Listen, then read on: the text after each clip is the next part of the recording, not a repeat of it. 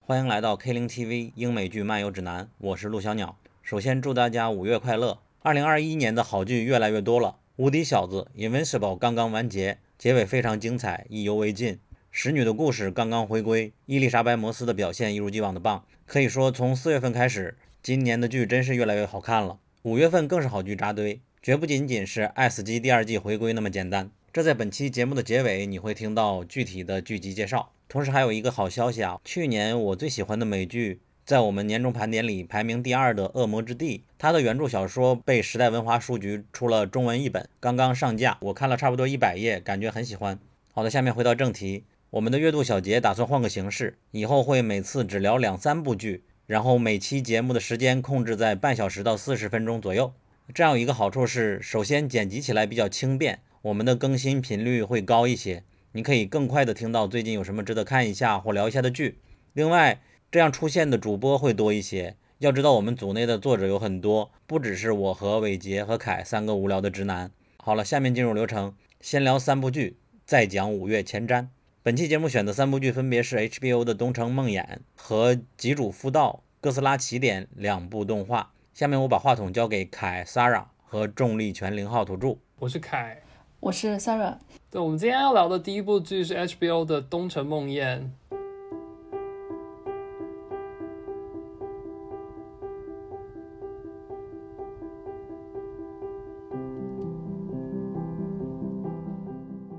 梦魇》是 HBO Max 四月份出品的一个迷你剧，主角是由凯特温斯莱特来领衔主演的，叫做梅尔辛恩，他是宾夕法尼亚州的一个小镇里面的一个警探。嗯，现在这个剧其实收到了好评还是挺多的，烂番茄上有百分之九十二的一个新鲜度，整个的 Metacritic 也有八十一分，这个在 Meta 上面的分数其实已经很高了，基本上它在七十分以上的剧就是非常值得看的这么一个水平了。整个这个美剧的一个故事讲的就是这个警探辛他的生活，因为过去的一个谋杀案没有解决，导致他自己的生活分崩离析了，然后。然后现在在前两集里面讲述的基本上就是这个小镇里面比较令人压抑的这么一个日常。后来的话，由这个皮尔斯饰演的造访小镇的这么一个教授，他呢和西恩不久就产生了好感，然后呢就两个人又遭遇了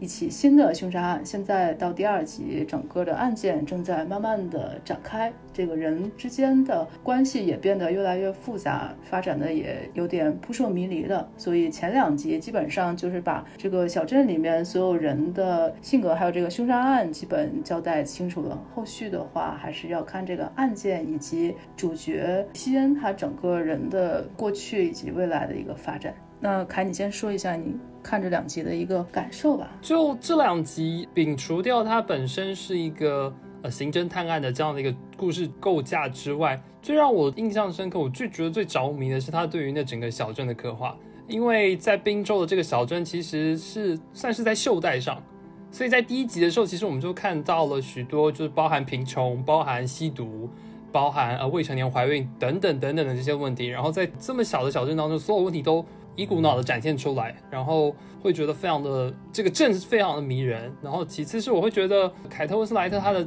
他的这个角色的，他饰演是一个中年离异的一个警官，所以会看到他穿的是格子衬衫，然后抽着电子烟，然后在中年，然后前夫又要结婚，然后子女也会出现一些问题，然后同时又还有当奶奶的这样的一个情况之下，他的这个角色也是非常迷人的。因为这个剧整个的这个故事的这个架构，其实之前有一些美剧其实都拍过，比如说小镇里面发生了几起命案。然后呢，整个镇里面的人都比较人心惶惶，然后上头就派一个。其他地方的警官来跟他一起破案嘛，然后当地的主角肯定是不配合，然后随着破案的话去解开一些创伤嘛。但是我觉得他还是跟其他的这类型的剧不一样，而且值得推荐的一个理由呢，就是其实你看下来，尤其是第一集，其实是一个比较简单的一个故事，但是呢，编剧应该是做了很多功课，就是让每个人的这个形象都比较的鲜活，而且表演这方面也是，除了凯瑟温斯莱特，就其他的人每个人都是。比较没有这种表演痕迹的展现吧，所以也很加分。这个小小镇的情况，我觉得跟之前侦探第三季其实也跟这个类型有点相似吧，但是那个第三季的结尾稍微一般了一些。还有呢，就是利器，但利器的整个风格跟它不太一样，后面我们也可以再来说一下。包括史蒂芬金有好多。根据他的小说改编的美剧，其实整个小镇的架构也差不多。但是呢，这部里面比较重要的就还是凯特温斯莱特，因为感觉好像就是为他本人来打造的这么一个戏吧。因为他整个的这个演技就属于那种让你看上去就很整个人很不耐烦，然后。到了中年，对生活也没有什么激情，很焦虑。反正之前我还在群里说，我说这个第一集，第一集看上去真的是太焦虑了，让人感觉到心慌，而且整个人的这个表演就非常的写实，不是那种张扬型的，跟那个艾米亚当斯演力气其实还是挺不一样的。节奏的话比较适中吧，它比较平稳，不是那种很快。也不是特别慢的类型，音乐音乐其实每一集到最后的时候都用音乐来让它变得凌厉，然后总结一下这一集的剧情，尤其是到了第二集这个结束嘛，就整个就抛出了一个悬念，还是会让人非常期待的。对它的节奏是有设计的，它不是呃所谓的节奏慢，它其实是每一集的结尾，它其实都让你重新把那个情绪吊起来了。对，而且刚刚讲到表演，其实我觉得凯特温斯莱特他除了他这个角色非常量身定制的完美之外，呃，我觉得那几个配角，尤其是呃几个新的演员，像呃第一季演那位单亲母亲的。卡莉史派尼，对，莎，你有印象吗？就是第一集的那个吗？对，那个那个新的新的妈妈，对这个演员，其实，在去年我们在盘点呃开发者的时候，他其实在里面也有出演，但是那一集的扮相和这一集完全不一样，就会发现说，哎，其实这部剧集有很多新人演员，而且是非常有演技的新人演员，也也有一些机会能够呈现自己的表演。开发者我都不记得有 有这个人。有他在开发者里面，他演那个假小子，有一个最后被逐出那个团队的一个天才的那个技术员。嗯，对，然后另外就是凯特·温斯莱特，她的她的女儿吧，演员是安格瑞安格瑞赖斯，就是她之前是演蜘蛛侠新的蜘蛛侠。嗯，对她这之前的扮相是非常甜美的中学生，但是她在这部剧集就变成了一个非常酷，在弹 rock 的这样的一个酷女孩的扮相。然后在演技上，我觉得她也会有更多的尝试。其实除了凯特温斯莱特那几个配角，其实表演起来也比较的平稳一些，不像其他的美剧可能会有一些这个矛盾或者是畸形，有这个表演痕迹比较重的这种表现吧。对，然后而且还有一点是，我会觉得就是这一部，像你刚刚提到利器，当时看利器的时候，我会觉得它有点像是哦，它的故事还蛮勾人的，可是我会觉得那个小镇离我很远，那个小镇好像是一个。跟现实世界或是跟大城市的世界不那么相关的一个遥远的地方，可是这个小镇我会觉得它可能就在我隔壁，或者可能就因为因为后来我有看到那个主创的说明是，主创他本身就是在滨州长大的，这就是他生存的环境，而且这个小镇其实离纽约、离华盛顿也没有很远，嗯，它就是在。我们所常看美剧所理解的美国的都市圈的边缘而已，只是都被忽略了。嗯，对。而而且可以看到那个凯特温斯莱他这一次他的口音其实都非常讲究，有去复原宾州的当地的口音。那当然不是他本身英国腔的口音，但是也不是我们主流听到的美国口音。嗯，利器其实它就是故事框架上有一些相似的地方，因为它也是关于主角这个创伤，他是怎么通过案件。在这个破案的过程中，把过去的一些事情解决掉，而且它也是发生在一个小镇里嘛。但是其实它整体的，首先是这个视听语言，其实跟这个东城的差异还是很大的。因为利器是一个潜台词很多的这么个电视剧，那很多故事要素啊，包括人物，其实它没有给你摆在台面上，都是他用这个音乐，包括后续的这个剪辑，让你去自己去想一下，他这段到底是要交代哪些人物。这个是最大的一个区别，还有一个呢，就是一期的这个结局，其实呢，可以说它是根本就没有解决那个事件。但是东城，我觉得它还是比较倾向于有一个确定的一个结局嘛。反正现在整个故事节奏都比较稳。人物塑造的比较立体吧，所以后续其实不是很好说。因为到第二集就那个结尾，我觉得还是惊到了，应该是可以追下去。肯定是现在看过的这个月的美剧最佳，应该是没有什么大问题。我甚至觉得是今年上半年看起来就是最合我口味的一部剧了。对啊，而且同样是 HBO 去年那个无所作为，沙看完你觉得怎么样？反正我们大家不是都其实它那个结尾是不是很让人满意的？嗯，去年 HBO 还有一个那个什么那个局外人，对，因为局外人我看了两集，当时写了文章之后没 写完了就烂了。那个其实跟这个也稍微有一点点像。对，其实这个题材是 HBO 非常熟练的一个题材，只是说他之前有很多成功的作品，可是最近的几部作品都不那么尽如人意，所以现在看来很满意，但是也很难说。希望吧，希望他能够收的完美这样子。嗯，因为其实这也是时隔十年之后，凯特温斯莱特就是再次出演电视剧，而且也是 HBO 的。他十年之前也是跟盖比尔斯一起在 HBO 演《幻视浮生》，整整十年之后，所以就是我觉得也是蛮。呃，他三十五岁到四十五岁的时候再次出演一个小屏幕的作品，也是蛮有里程碑意义的了。嗯，因为之前 HBO 就类似这种利器啊，包括侦探，其实就是那种风格吧，比较飘在天上的感觉，就是比较艺术化一些，可能电影感稍微强一点。但这部的话就比较的写实一些，可能跟这个导演有关系吧。就风格还是差距挺大的，其实。对，而且好玩的是，就是我这两天在豆瓣上看到，就是居然有人评论说，觉得这部剧太慢。就 maybe 可能真的大家太习惯看网飞的剧集，尤其是那种，嗯，不管是探案的或者是迷你剧，但是一个礼拜丢给你，然后节奏都非常的迅速。就是我会觉得，就是像这种比较老派的。可以说老派嘛，就是真的很难得了。而且 HBO H B O 其实现在也越来越少拍这种剧了，常常就是走一些青春向的新的方式。对，对对对对对，因为 H B O 之前就稍微好一点的，他可能就倾向于拍一些视听语言有特色的，像这种比较平实的，其实也比较少一些。对啊，真的哦，还可以聊一下，就是第二集的时候，其实出现了那个艾文彼得斯，就是饰演另外一个空降的那个侦探。就是快银艾文彼得斯，对我会觉得他演到现在其实并没有太多的表达，有点就是像插花的感觉。对他还没有什么作用，我本来以为第二集他应该找到什么线索之类的。对，而且呃，maybe 可能因为集数有限吧，所以他其实第二集很快的就有一个新的爆点、新的转折，就会觉得哎，是不是案件它其实不会拖得太长？而且我觉得他其实就是在真的探案的这个部分，像刚刚莎莎讲的，你觉得？你觉得他可能会把案件解决，或者可能这个事情可能会至少有一个结局。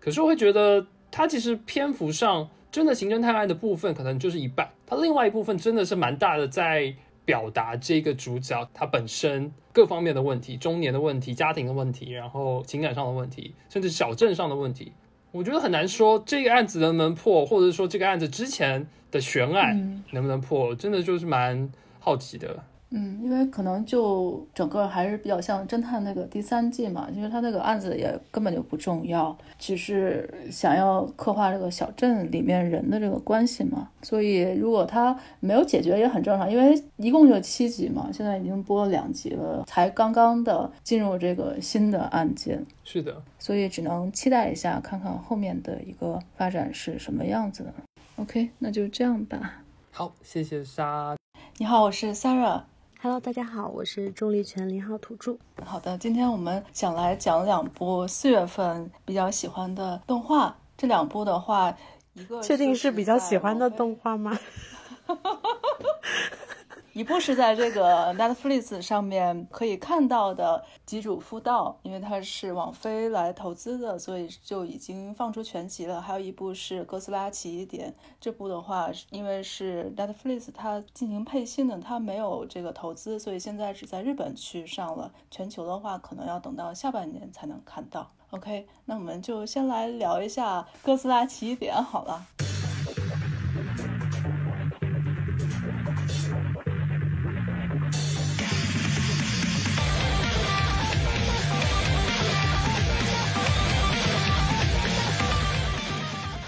这部哥斯拉它是整个的剧集是原创的，和之前的电影的系列其实是没有任何的关系的。导演是之前拍过《哆啦 A 梦》其中南极冰冰凉大冒险的高桥敦史，然后编剧是《使者帝国》的一个编剧，制作公司是骨头社跟橘子社。骨头社的代表作很多，然后橘子社最近的话比较火的就是这个《动物狂想曲》跟《宝石之国》。整个风格动画是以 CG 跟手绘结合的，然后还有在这个动画里面，其实有一些比较特殊的岗位，因为它有很多的怪兽嘛，所以他找了一个比较出名的动画师，就是山森英司，他之前是吉卜力那边来负责设计动物怪兽的。简单的介绍一下这个故事，《哥斯拉奇异点》的故事其实是发生在二零三零年的桃尾市。在这个地方有一个万事屋，里面有一个 AI 的研究者，叫做有川润。他有一天就接到了一个调查的工作，去了那个屋子里面，发现了一首特别神秘的民谣吧。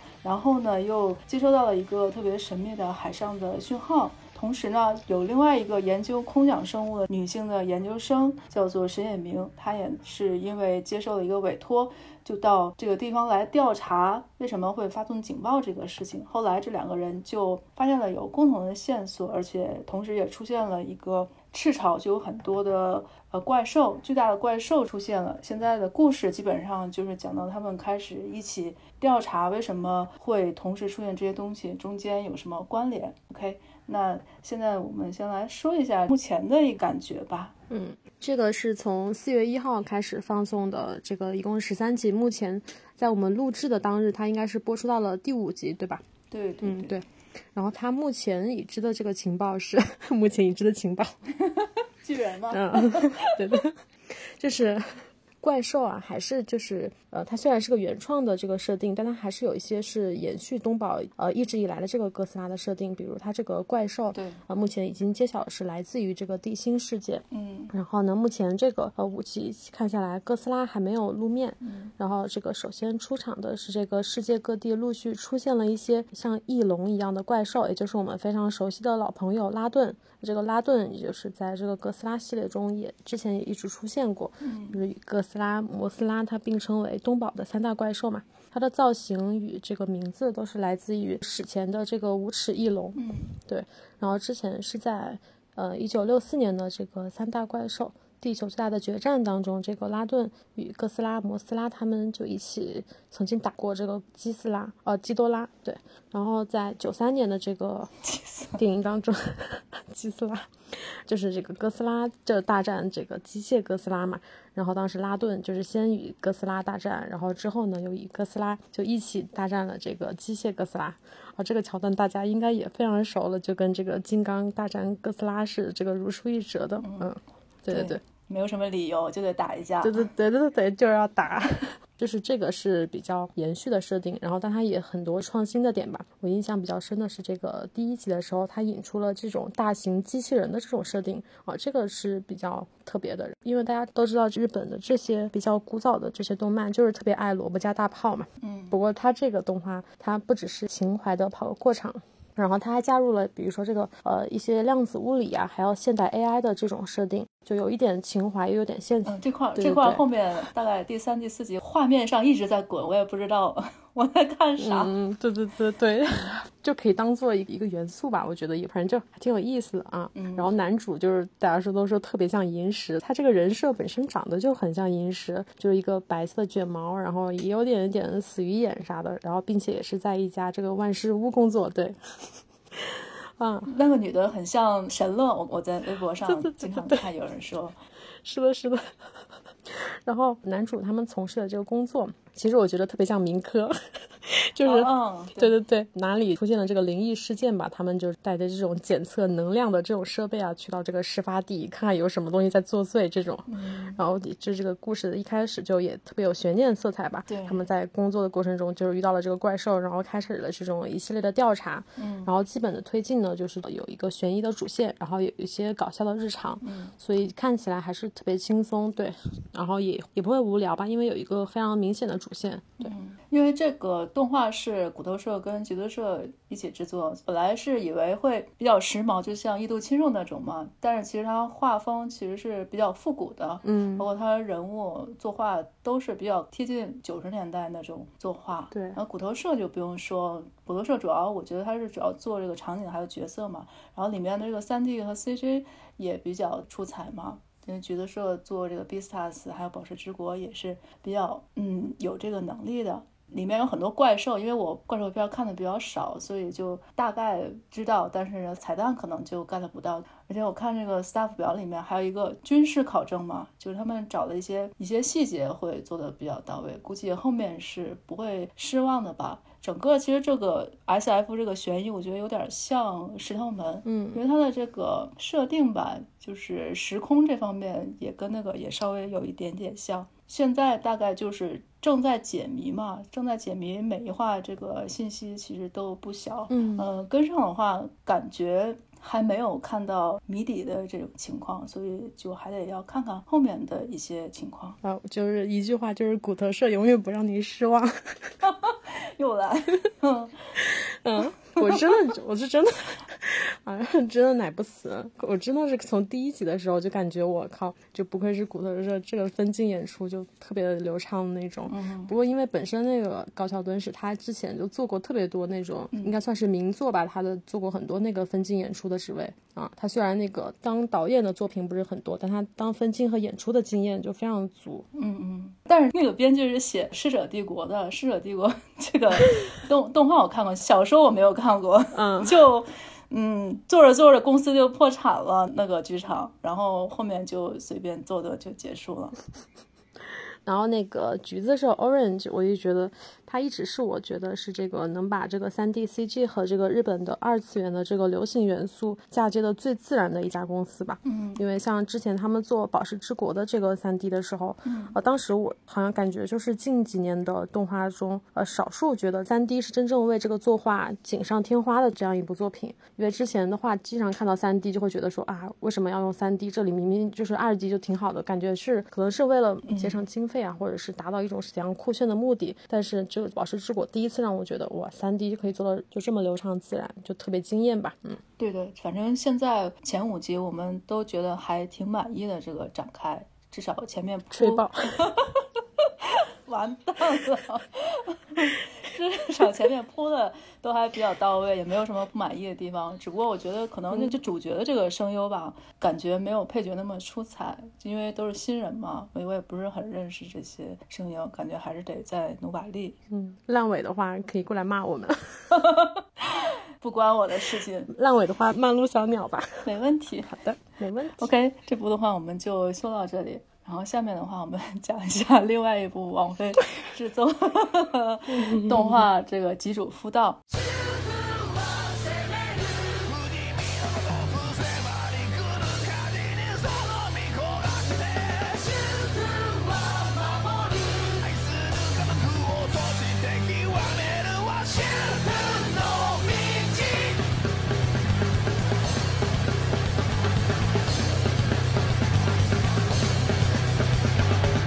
吉主夫道是一个网络漫画的漫改，这个漫画是在新潮社一八年开始连载的，讲的是一个特别凶狠的黑道，绰号叫不死身的阿龙，他的一个日常生活的这么个喜剧吧。去年十月份推出了一个日剧，日剧是由这个玉木宏主演的。这次网飞是四月份来做了一个动画版，这个动画是 JC Staff 来进行制作，网飞这边来投资的。你先说说吧，要不然。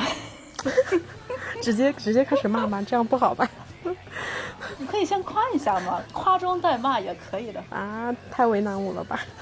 这个吉主夫道它是这个 Netflix 企划制作的，四月八号开始放送，非常短的一部，算是泡面番吧。它大概是十五分钟一集，嗯啊、一共是只有五集。然后分镜、演出、脚本还有这个监督都是金千秋来担任。对然后这个金千秋他很早以前做过一个名作吧，《寒蝉鸣泣之时》的系列，嗯对，也非常古早的动画了。它的评价其实挺高的，但是它的制作啊其实挺粗糙的啊，它胜在故事本身。然后这几年的代表作是《抽签女孩》，然后它也是一个搞笑动画。对对对，然后也是这个黑道的人设，就是黑道成员呃变性出道，对然后当偶像这样。然后制作它是其实是非常超级贫穷的一个动画，非常有名的这种 PPT。但是当时它这个 PPT 就是反而达到了一种就另类的演出效果吧，观众反而挺买账的。我感觉就是有点像当年那个什么太子妃的那种走红的形式。天哪！然后之后还被，然后还被改编成了呃真人剧，对。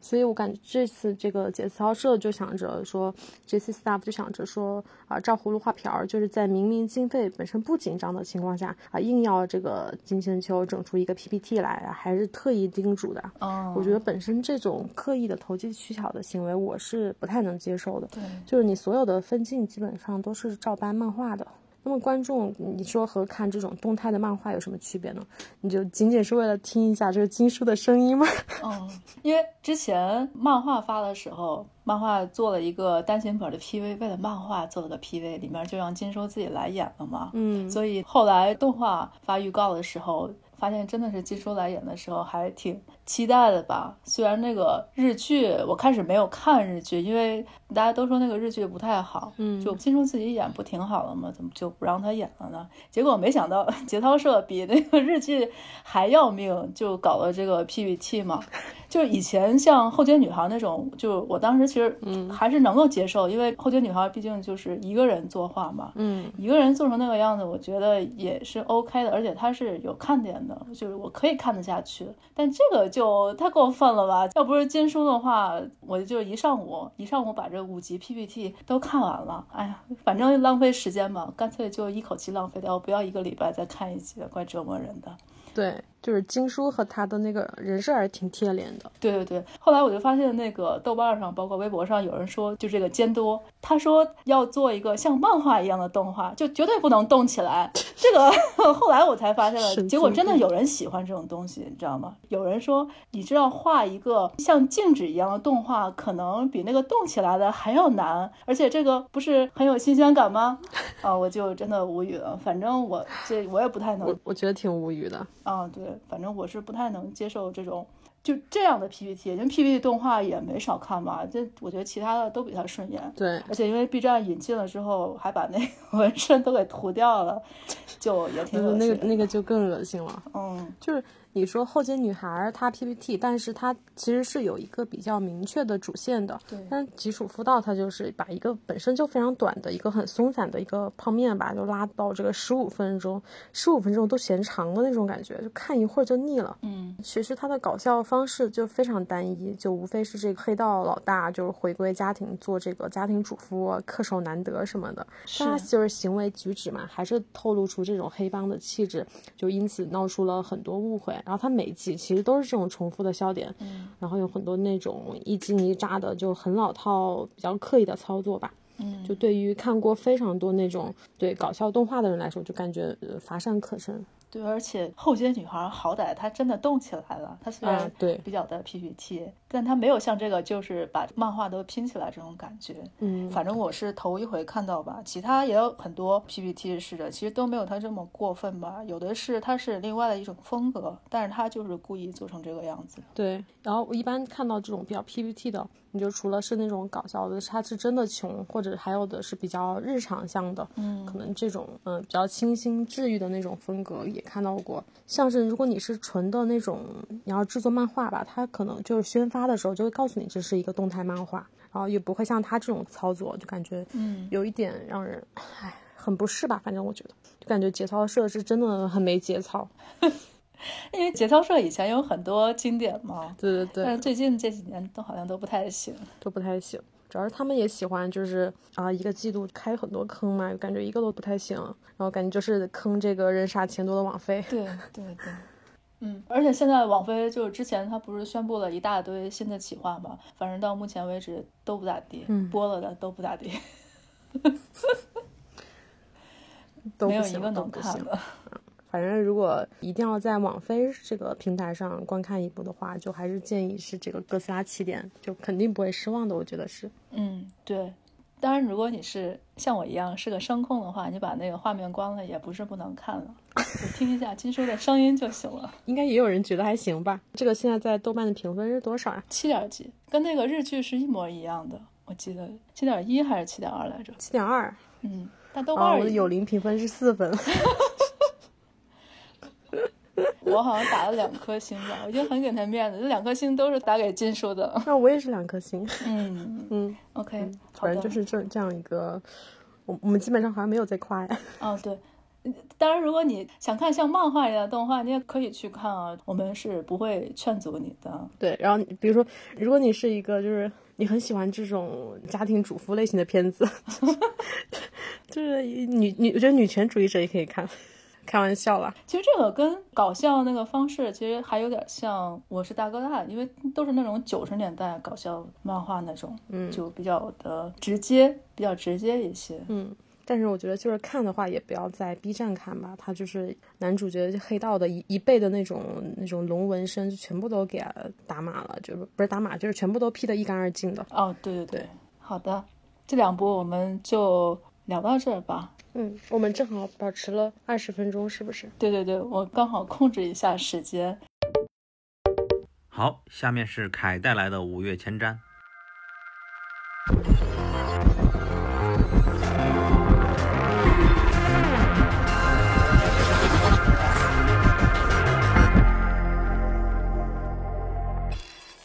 五月的小屏幕可以说是开年至今最值得期待的一个月。有许多的好剧回归，也有相当值得期待的新剧出现。我们挑了其中的七部向大家重点介绍。首先是五月四号的《星球大战：残次品》，这一部是在 Disney Plus 播出了一部星战相关的科幻动画。它本身是广受星战粉好评，在二零零八年开播，去年完结的《星球大战：复制人之战》的衍生剧集。新的故事将描绘在关键性的六十六号命令发生之后，复制人部队中外号残次品的九十九号小队作为雇佣兵游历银河系的故事。这部是曼达洛人的大获成功之后，迪士尼的星战宇宙开发系列的又一部作品。温明娜将继续扮演精英杀手芬尼克尚德。新的故事第一季将会有十四集，五月四号将播出长达七十分钟的首集，之后固定每周五更新一集。五月十四号在亚马逊平台播出的《地下铁路》，这是一部历史限定剧，改编自普利策获奖作品科森·怀特海德笔下的同名小说，描述南北战争之前身处乔治亚州的黑人女孩，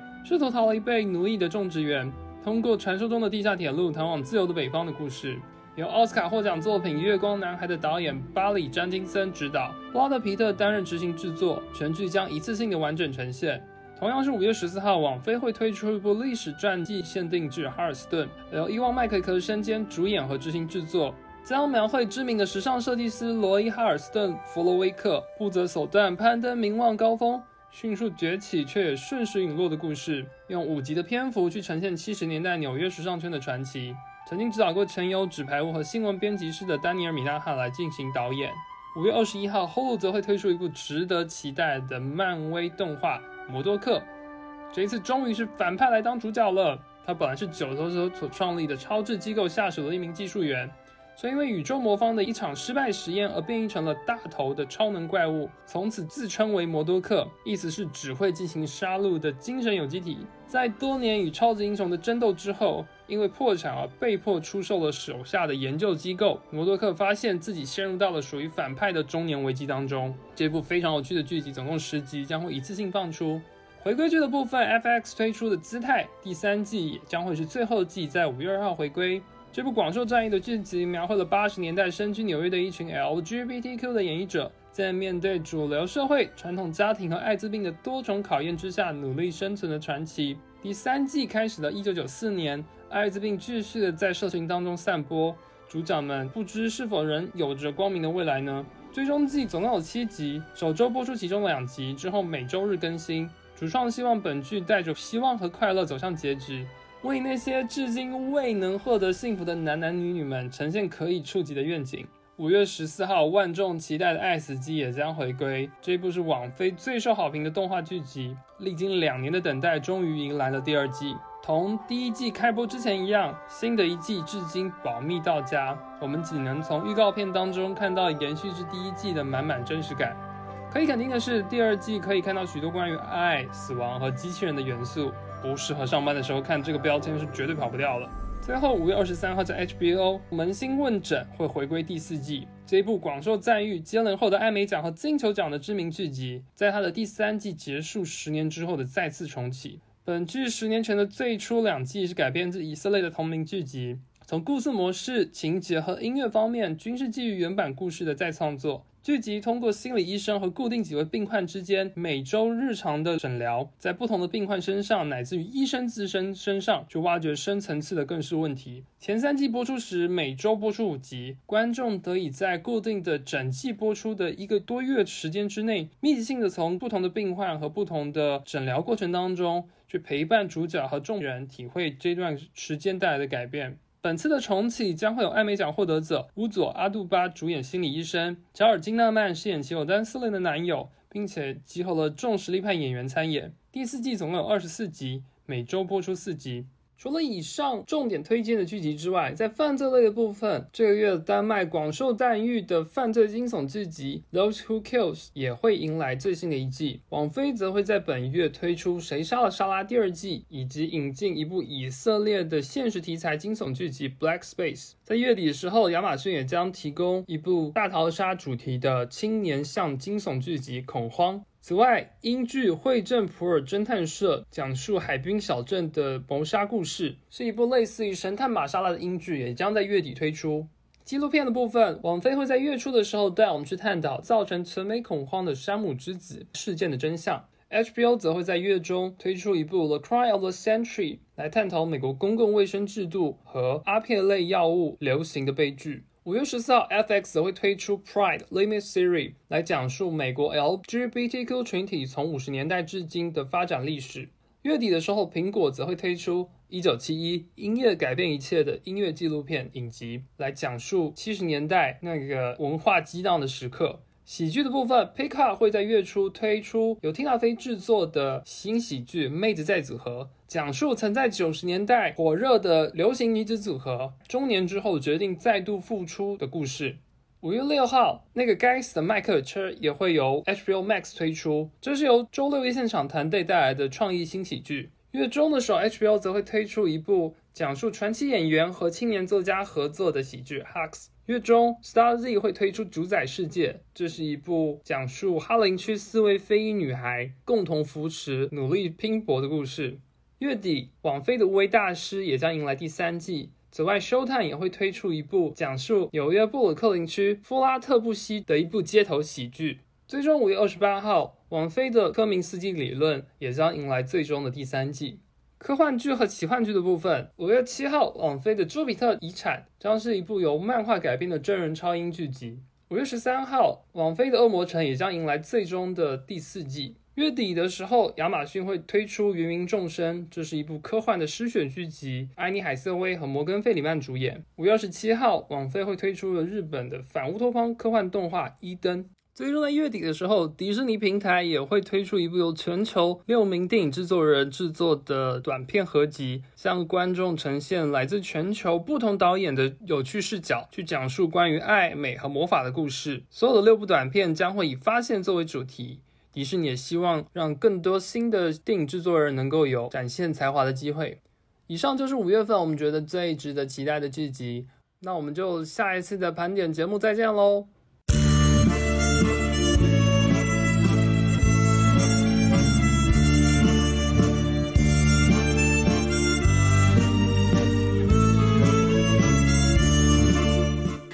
我是九号 AI。如果你喜欢本期节目，希望你去苹果 Podcast 给我们一个五星好评。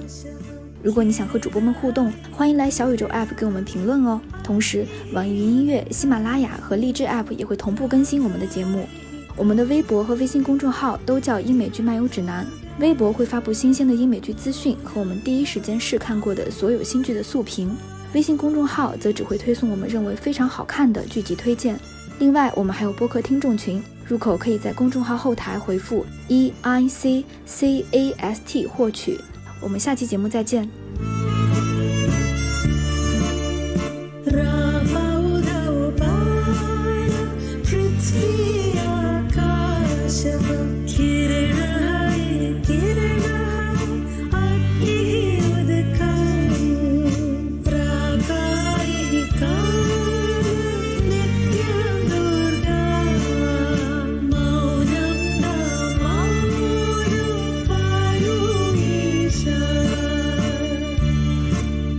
三个。